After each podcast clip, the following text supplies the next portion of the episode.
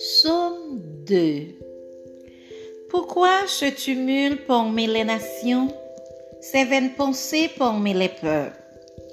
Pourquoi les rois de la terre se soulèvent-ils et les princes se liguent-ils avec eux contre l'Éternel et contre son roi Brisons leurs liens, délivrons-nous de leurs chaînes.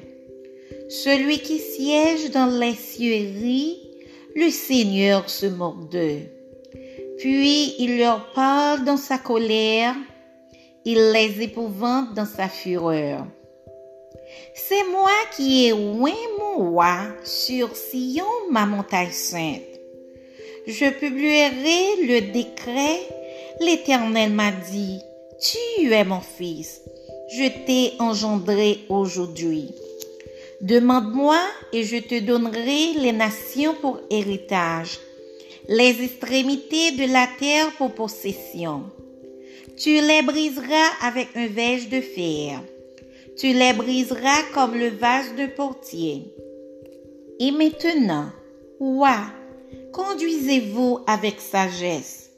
Juge de la terre Recevez instruction. Servez l'Éternel avec crainte et réjouissez-vous avec tremblement. Baissez le Fils de peur qu'il ne s'irrite et que vous ne périssiez dans votre voie, car sa colère est prompte à s'enflammer.